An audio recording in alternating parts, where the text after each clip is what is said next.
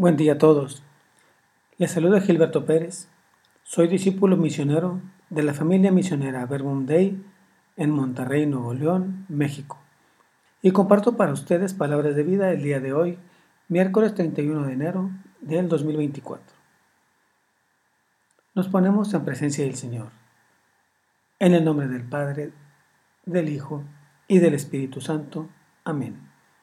Señor, que las personas que han perdido esa capacidad de asombro por todas las cosas que tú haces.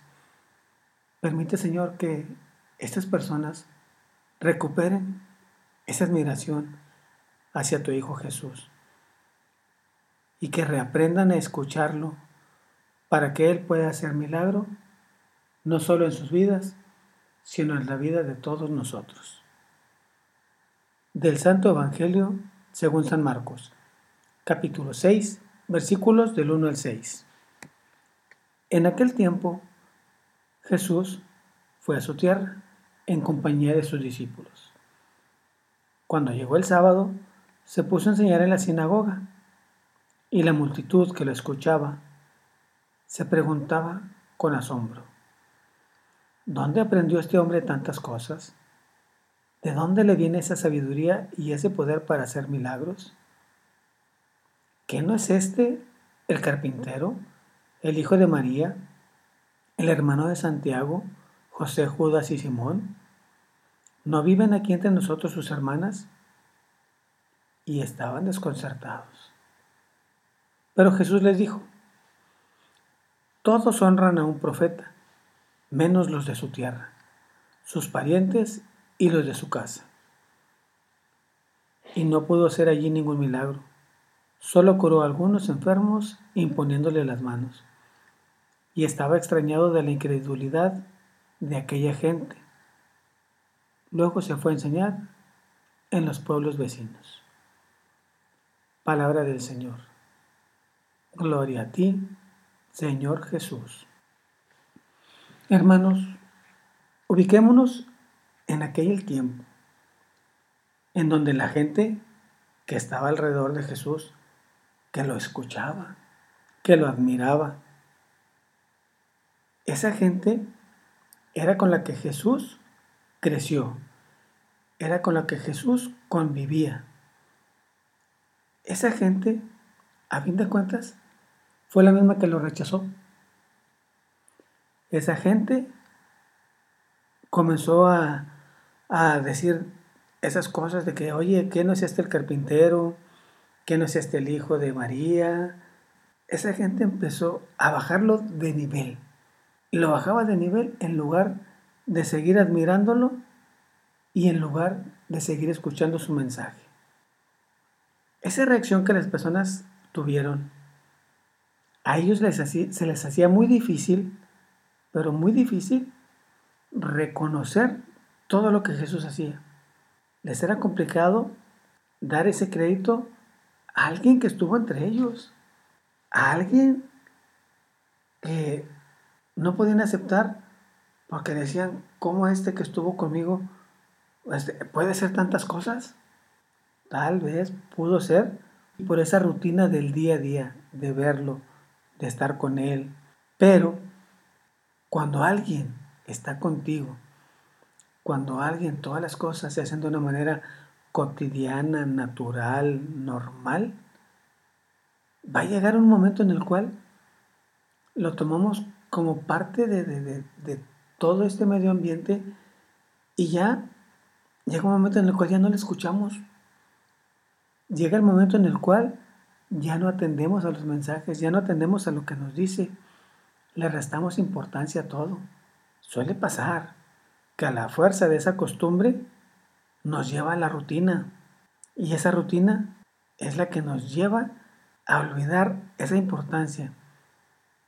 Esa rutina es la que no nos permite identificar y aceptar todo lo que de manera natural deberíamos de valorar.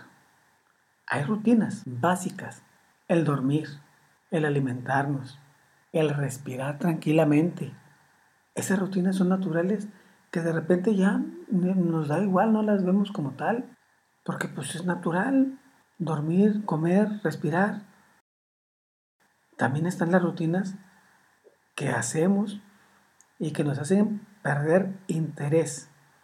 Ya esa la, la rutina también no nos permite asombrarnos, no nos permite eh, encontrar alguna novedad, perdemos la admiración y también perdemos la profundidad en las cosas que de verdadmente tienen valor.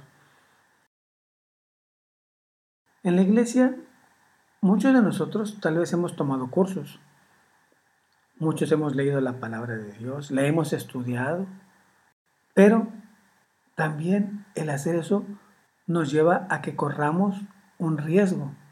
¿Cuál es ese riesgo? Que de repente puede llegar a que no tomemos a la palabra de Dios con el debido valor y la importancia que debe tener. La fe es fundamental para que el poder de Dios se manifieste. La fe es la que nos permite que tengamos la oportunidad de experimentar una transformación interior. La fe es tan fuerte que nos permite hacer eso. La fe nos permite alcanzar plenitud. La fe nos permite dar sentido a nuestra existencia. Y la fe nos permite estar siempre al lado de Dios. Cuando Jesús está a nuestro lado, cuando Jesús obra en nuestras vidas, nosotros nos sentimos protegidos. Y eso es parte de la fe, sentir a Jesús a un lado y sentirnos cubiertos, protegidos, arropados. Por eso deberíamos de tener un corazón dispuesto, deberíamos tener mucha fe. Y ese corazón dispuesto para poder recibir las bendiciones de Dios, la fe nos permite también no dudar en el infinito poder de Dios. Por eso, hermanos, tal vez el, acostumbrarnos a, a las cosas, el acostumbrarnos a las cosas, puede resultarnos peligroso. Entonces, yo creo que sería necesario, hermanos, hacer un alto para darle importancia a las cosas que de verdad tienen valor. Aparte de como ya dijimos, el dormir, el comer, el respirar, también hay que darle importancia a la familia, la importancia de tu esposa, de tu esposo, la importancia de tus hijos, la importancia de los hermanos, la celebración de la Eucaristía, la importancia de la oración en nuestras vidas, por ejemplo, la importancia del rosario. Pareciera que es muy repetitivo, pero el rosario es una oración hermosa, no la hagamos repetitiva, no la, no la relativicemos. Démosle la importancia real a la oración por medio del rosario. Vamos a poner las cosas en su lugar. Hermanos, no hagamos que la fuerza de la costumbre y de la rutina sea constante en nosotros, porque la rutina nos va a llevar a perder la gracia, perder la paz, perder la tranquilidad, perder bendiciones. Hermanos, hagamos la rutina a un lado y optemos por el amor. La rutina hace que el amor se pierda.